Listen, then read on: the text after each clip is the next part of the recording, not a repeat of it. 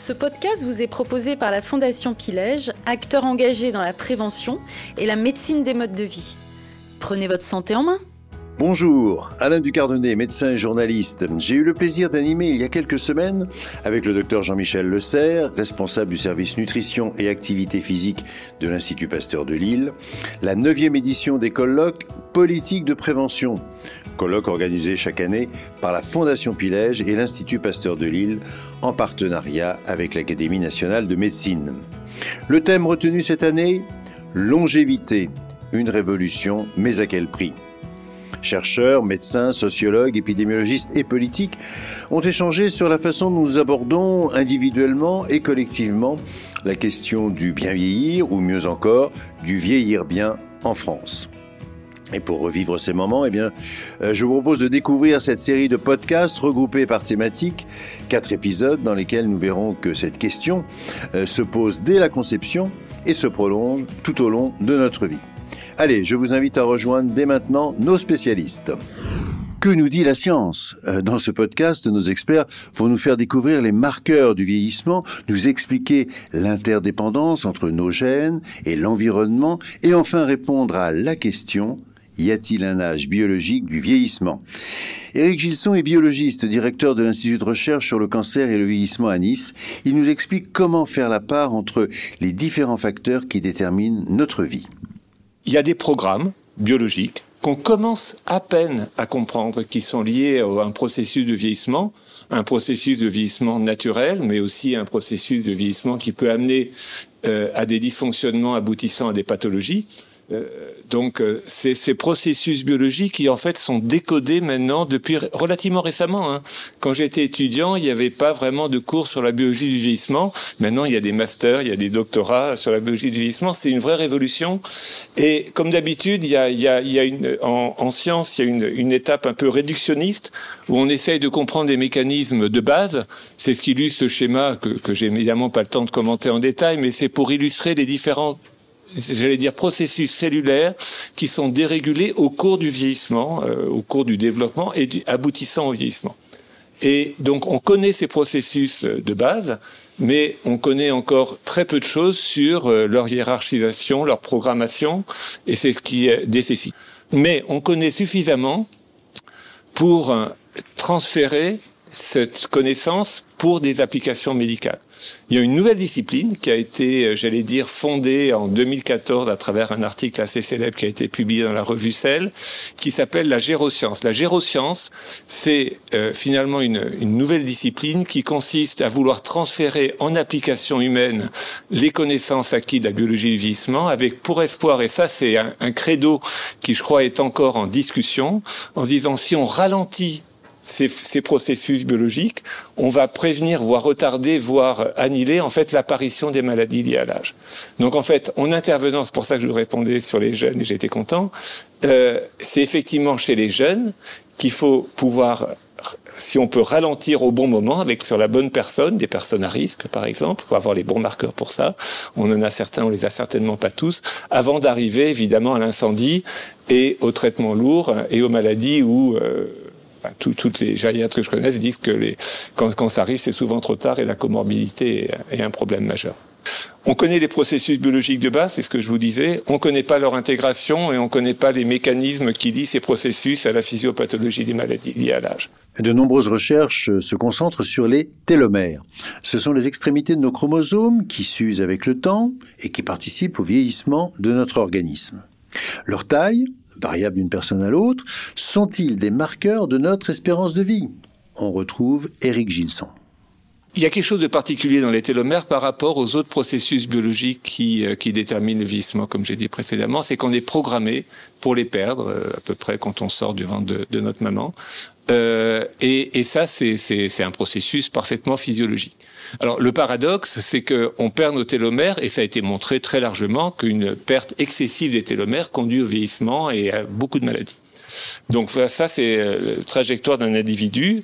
Euh, bon, chaque point, c'est un individu, donc il y a une certaine hétérogénéité, mais on voit bien qu'on perd très rapidement nos télomères jusqu'à 20 ans, et on les perd toute notre vie dans nos cellules somatiques. Donc la question, c'est pourquoi.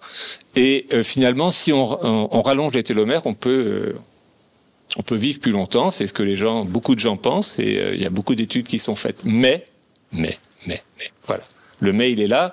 Le mais, c'est que quand on... Euh, les télomères, c'est ce raccourcissement des télomères, et je crois que maintenant, il y a peu de doutes sur cette conclusion. Il faut toujours être prudent, mais il y a quand même peu de doutes sur cette conclusion scientifique.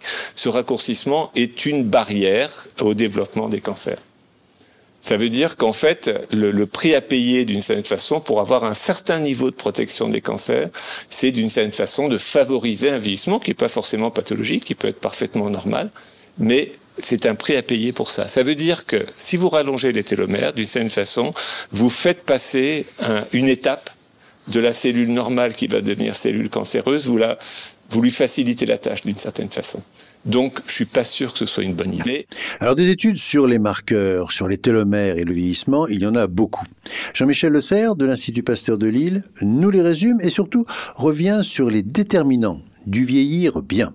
La vie sociale est un élément qui entretient le cognitif, qui entretient aussi euh, l'ensemble des activités euh, euh, humaines de façon très très positive. Donc tout ce qui va dans ce sens-là, ça a été redit tout à l'heure, est essentiel.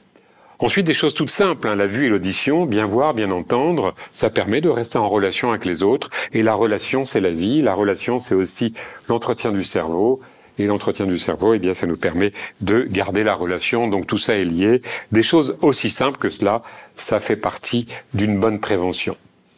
Et puis, euh, tout au long de la vie, ça a été dit euh, par euh, M. Gilson, Éric Gilson, il y, a, il y a un instant, tout au long de la vie, le, le, le vieillissement est un processus euh, qui commence dès la naissance. Finalement, quelqu'un qui est âgé, c'est quelqu'un qui a vécu plus longtemps que les autres. C'est peut-être la meilleure définition. Il y a ensuite euh, euh, un nouveau concept qui est apparu, c'est celui de fragilité. Et la fragilité est une plaque tournante parce que de fragile, on peut devenir dépendant.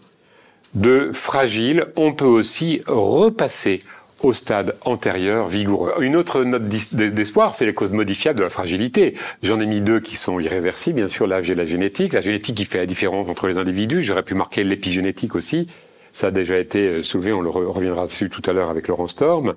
Les facteurs hormonaux, modifiables euh, éventuellement, mais surtout, surtout sédentarité, alimentation, médicaments, euh, pathologies chroniques plus ou moins, environnement, isolement, dépression sensorielle, tout ça est modifiable. Donc on, on a énormément de, de, points sur lesquels on peut agir euh, de façon euh, tout à fait imp importante. Et on continue avec Jean-Michel Le Serre sur les modes de vie avec l'activité physique et l'alimentation. L'activité physique, c'est un élément clé. Ici, c'est une étude qui a essayé euh, récemment en 2019 euh, d'analyser euh, de façon prospective l'impact de l'inactivité physique euh, dans les dix ans qui ont précédé le moment où l'étude a été réalisée. Vous voyez que par exemple sur le, le, le diabète, ça augmente de 74% le risque de, de diabète, de 36% de euh, d'Alzheimer et de 52% de maladies cardiovasculaires. Donc l'activité physique est vraiment un levier majeur. Il faut il faut évoquer la, la, la, variation du poids parce que parfois certaines personnes disent oui donc il faut il faut il faut plutôt maigrir. Non non non, il faut garder un poids stable. Il faut garder un poids stable parce que dans cette étude on voit très bien que les gens qui euh, augmentent leur, euh, leur leur poids ont un risque de déclin cognitif qui augmente, mais les gens qui perdent le poids ont aussi un risque de déclin cognitif qui augmente. Donc le stable est aussi un bon marqueur.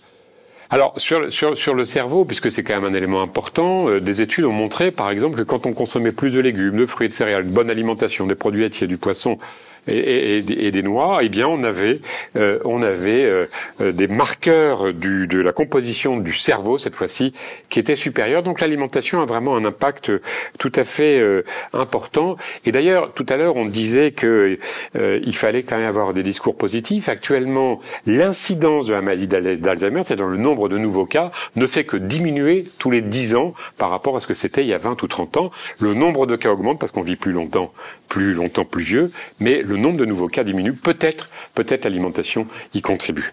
Euh, dans cette étude, euh, les sujets qui avaient une consommation plus importante de tous ces euh, composés qu'on appelle les flavonols et qu'on trouve dans les aliments qui figurent sur cette petite liste, alors le vin on mettra entre parenthèses, mais c'est une source, mais il faut faire attention, le chou, les tomates, les poires, les huiles d'olive, les épinards, le brocoli, etc., eh bien avait une diminution de 48% du risque d'Alzheimer. Alors on va pas empêcher Alzheimer, faut pas, faut, aujourd'hui on, on ne prévient pas de façon absolue, mais on peut quand même mettre plus de chances de son côté. C'est un élément important. Bien sûr, il y a des facteurs qu'on maîtrise pas, il y a des facteurs génétiques. C'est aussi euh, important de le rappeler. Sur, les os, euh, cette étude montre très clairement que les, les, les femmes qui ont euh, des apports plus importants en protéines laitières, eh bien, ont une résistance osseuse qui est plus importante à, à, 65, à 65 ans. Et là aussi, c'est un élément important. Alors, très récemment une nouvelle étude qui montre que les gens qui ont des déficits en vitamines, en vitamine D, en vitamine B, en oméga 3, ont trois fois plus de déficit de la force musculaire, c'est-à-dire de ce qu'on appelle la sarcopénie, l'incapacité à avoir des muscles qui sont fonctionnels lorsque on se lève d'une chaise. Et ça, c'est un risque de chute, c'est aussi un risque de complication. Donc, on voit très bien que la nutrition est un élément de prévention essentiel. Alors je mettrai enfin, pour terminer, euh, en garde contre les excès. On a entendu, bien entendu, c'est évident, mais aussi contre contre le déficit, contre les restrictions euh, excessives, parce que on voit beaucoup de gens qui euh, se mettent à des à des régimes inappropriés, qui vont perdre du gras, mais qui vont perdre aussi beaucoup de muscles. C'est pas le moment de faire des régimes quand on a un certain âge, et même quand on est plus jeune, il faut pas rentrer dans le système des régimes. Il faut simplement apprendre à manger de façon variée, équilibrée de tout. Pourquoi? Parce que ça va jouer un rôle sur euh, le microbiote, qui est un élément aussi, un marqueur de, vieillissement très important, sur l'immunité euh, tout ça, c'est essentiel. Je dirais, il faut une frugalité prudente, c'est-à-dire une forme de sagesse, cette sagesse alimentaire qui est un petit peu du bon sens. Et puis aussi, euh, l'activité physique et le lien social, ce sont vraiment des éléments essentiels, à mon avis, pour euh, euh, essayer d'avoir ce qu'on appelle un vieillissement réussi. Je terminerai avec deux, deux, deux, phrases. Hein. Une fragilité, ça se répare. On l'a vu tout à l'heure que c'est pas irréversible et donc il est jamais trop tard pour bien faire parce que sinon on va on, va désespérer. Mais un vieillissement réussi, ça se prépare. Alors ça se commande pas. Hein. c'est comme la prévention, ça ne se décrète pas. Ça se prépare. C'est pas une assurance vie. Euh, c'est pas une certitude mais c'est quand même un élément qu'il faut mettre de côté, euh, plus de chances de son côté, avec bien sûr, on le redira aussi, une grande inégalité entre les uns et les autres, mais pour autant, euh, euh, ça ne doit pas nous empêcher euh, d'agir avec ce que l'on a comme outil à notre disposition et l'hygiène de vie et tout ce que j'ai indiqué. Tout le monde le sait maintenant, mais c'est plus facile à, dire qu'à faire, et donc on n'aura jamais fini de, de, de, de dire, d'insister pour des choses qui sont à notre portée. La feuille de route est très claire, puisqu'elle est nourrie, si j'ose dire, par du bon sens et des habitudes de vie. Mais comment évaluer les bénéfices? Comment savoir si nous sommes sur le bon chemin? Le docteur Thierry Mathieu, directeur de Synlab France, se propose d'étudier notre âge physiologique, celui qui permet d'évaluer objectivement notre état de santé. On connaît parfaitement son âge civil, celle, celui qui qu'on fête tous les ans pour son anniversaire, inéluctablement, qui ajoute les années aux années. Euh, mais l'âge physiologique, c'est l'âge qui reflète son état de santé euh, réel. On dit qu'on a l'âge de ses artères, mais également on a l'âge de son cerveau, on a l'âge de ses muscles, on a l'âge de son cœur. Et nous ne vieillissons pas tous de la même façon. Nous n'avons pas le même génome, nous n'avons pas le même métabolome évidemment, mais euh, également nous ne vivons pas dans les mêmes conditions d'environnement, nous n'avons pas le même mode de vie. L'âge physiologique permet donc d'avoir une idée des années qu'il nous reste à vivre en bonne santé.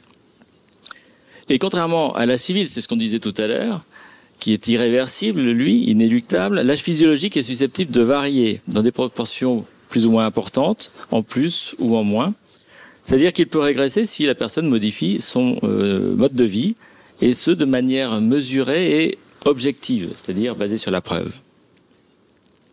Il y a deux intérêts majeurs donc à déterminer son âge physiologique ou âge biologique, j'expliquerai la différence tout à l'heure. euh, c'est que le premier intérêt, c'est de pouvoir prédire avec une bonne fiabilité la survenue de maladies liées à l'âge, euh, en dépistant ce qu'on appelle des facteurs de fragilité. Et donc, ceci permet de mettre en place des euh, stratégies de prévention efficaces qui permettront de vivre mieux et plus longtemps. J'en reparlerai tout à l'heure. Le deuxième intérêt euh, de la détermination d'un âge physiologique, c'est vérifier l'efficacité d'une thérapie anti-âge. C'est-à-dire que c'est pas facile chez un être humain de vérifier qu'il va euh, se sentir mieux dans dix ans si on n'a pas des marqueurs physiologiques euh, tout à fait fiables. Et donc, la détermination d'un âge physiologique fiable permet d'apprécier l'efficacité d'une intervention anti-âge, qu'elle soit médicamenteuse, qui ne manquera pas d'arriver dans les prochaines années, ou bien sûr hygiéno-diététique. Alors comment peut-on déterminer son âge physiologique? Il existe plusieurs approches, plus ou moins compliquées. En gros, on, a une approche clinique et une approche biologique euh, de recherche de marqueurs de fragilité, c'est ce qu'on disait tout à l'heure. Pour les marqueurs cliniques, euh, c'est ce qu'on voit actuellement. Il y a, euh, de toute façon, toutes ces euh, approches, il n'y a pas de consensus au niveau international. Et donc les équipes médicales, les équipes scientifiques, les groupes médico-chirurgicaux proposent des check-up santé qui sont la base de la recherche de ces marqueurs de fragilité. on cherche par exemple à l'Institut Pasteur de Lille, on a effectivement un parcours longévité qui existe et qui est basé sur des marqueurs cliniques et des marqueurs biologiques relativement simples. Les marqueurs cliniques sont basés essentiellement sur les interrogatoires, c'est-à-dire euh, la détermination des antécédents, euh, antécédents familiaux, les antécédents euh, personnels, un des examens somatiques relativement faciles à mettre en œuvre, détermination du poids, de la vitesse de marche, de la vitesse de préhension, des examens cognitifs aussi, et tout ceci complété par quelques marqueurs biologiques euh, qui sont relativement peu coûteux, mais qui donnent beaucoup d'informations, des marqueurs euh, euh, inflammatoires comme la CRP, de risques diabétiques comme l'HBG, ou bien des marqueurs de, de risque d'insuffisance cardiaque. Il y a des marqueurs biologiques plus complexes, beaucoup plus complexes, euh, qui sont faits par des laboratoires spécialisés. On parle là d'acide gras érythrocytaire, de LDL oxydé, de d'interleukine, de coenzyme Q10, etc. Examens qui sont très coûteux, euh, longs à obtenir, mais surtout dont l'interprétation est n'est pas encore euh, très facile à faire. Euh, Aujourd'hui, les équipes scientifiques préfèrent euh, se baser sur une approche que l'on dit omics. Alors, qu'est-ce que c'est les omics? Les omics, c'est tout ce qui euh, découle du génome, de l'analyse du génome.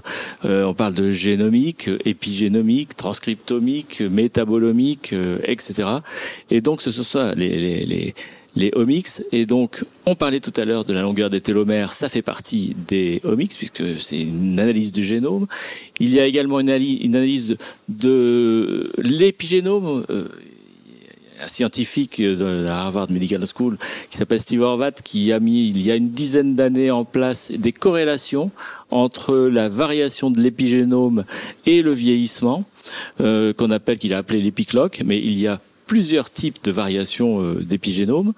Et également, les euh, tendances actuelles sont de euh, chercher des protéines d'intérêt du vieillissement qu'on appelle la protéomique. comment fait-on là aujourd'hui pour intégrer toutes ces données? Les équipes médicales sont dans leur spécialité, c'est-à-dire qu'il y a donc des check-up santé, d'autres qui font les télomères, les épigénomes, etc mais quelques équipes dans le monde travaillent à intégrer toutes ces données grâce à des algorithmes d'intelligence artificielle que nous sommes d'ailleurs nous-mêmes en train de mettre en, place. Donc cet index de fragilité, donc c'est-à-dire euh, la, la, conséquence de l'intégration de tous ces paramètres, cet index de fragilité permet de prédire l'apparition de maladies liées à l'âge et bien sûr de la perte d'autonomie. Bien sûr, tout cela coûte cher. Quand on parle de prix de la longévité en bonne santé, c'est le thème de ce colloque, les coûts de détermination de cet âge physiologique sont très élevés. Les euh, dépistages de, de, facteurs de fragilité, comme les, la clinique, c'est euh, assez simple puisque elle est on va dire peser un individu, c'est pas très cher. Voir comment il marche, c'est pas très cher. La biologie de routine, c'est pas non plus très cher. On est dans les 100, 150 euros. Et, euh, et on a beaucoup d'informations. La biologie spécialisée, elle, est beaucoup plus coûteuse et n'est pas encore normalisée euh, au niveau international. Quant au, au, mix, les télomères rentrent dans la euh, va dire dans la routine quasiment, puisque un coût c'est un coût de, de, de recherche de télomères c'est environ 200 euros. L'épigénome, euh, eh bien, ça dépend du nombre de marqueurs de méthylation euh, qu'on va chercher. Ça varie entre 800 et 2500 euros. Et les protéomes, c'est un petit peu moins cher parce qu'on peut faire ça sous forme de puce eurée euh, ou bien de spectro de masse. On est dans les, en gros, entre euh, entre 50 et 500 euros. Tout ceci pour dire que nous avons aujourd'hui les moyens de prolonger la durée de vie en bonne santé. On peut évidemment réduire les coûts liés à l'apparition des maladies liées à l'âge, la perte d'autonomie, euh, et participer à l'augmentation de la longévité en bonne santé de chacun. Vivre mieux en bonne santé, c'est le credo euh, de la Fondation Pilège. Ces moyens existent, mais les technologies sont onéreuses et ne sont pas prises en charge actuellement dans le cadre de la prévention. C'est-à-dire que quand on fait même un bilan simple, biologique, et, si l'on fait ça sous l'angle de la prévention, il n'est pas pris en charge. Et donc, ce que je souhaiterais, c'est une évaluation médico-économique pouvant faire évoluer cette situation euh, de façon euh, générale. Alors tout ça fait quand même beaucoup d'examens et on ne peut pas passer euh, toute sa vie dans les laboratoires. Alors, qu'est-ce qu'il est raisonnable de faire pour évaluer son âge physiologique? Thierry Mathieu. Une approche qui est vraiment très différente selon les pays je dirais presque selon les régions en France, puisque euh, dans le groupe, on fait des examens euh, comme ça. À l'Institut Pasteur, on fait des examens comme ça, et on se rend compte que, en fonction des populations, c'est pas, euh, il y a toujours pas de consensus. très honnêtement, il y a des examens simples cliniques à faire, comme la surveillance du poids, tout bêtement, la surveillance de la force de préhension, de la vitesse de marche, en fonction de l'âge, évidemment, on va pas faire une vitesse de marche à 25 ans, mais la vitesse de marche est très importante. Sur le plan clinique, évidemment, l'interrogatoire, bon, bah ça c'est normal, mais euh, sur le plan clinique, donc le poids, la force de préhension, la vitesse de marche, l'équilibre aussi, l'équilibre euh, monopodal, on appelle ça, euh, les yeux fermés. Sur un pied, quoi. C'est exactement ça, sur un pied. Les yeux fermés, ce qui est pas du tout évident à faire. Euh, il faut savoir que à 50 ans, euh, non pardon, à 60 ans, on ne tient en moyenne que 10 secondes les yeux fermés sur un pied, j'ai fait l'expérience. euh, tout ceci, ce sont des choses simples à faire. Pour la biologie, également, je préconiserais des, des, des, examens de routine relativement simples. Bien sûr, la surveillance de la vitamine D, puisqu'on est quand même souvent euh, euh, fort carencé euh, en France, surtout dans la partie nord de la France.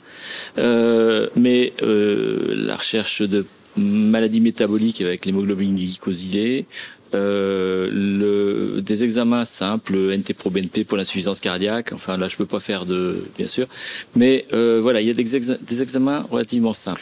On le voit, prendre soin de soi, c'est prendre soin et de sa santé, de son poids, de son alimentation et pourquoi pas régulièrement faire un bilan de santé.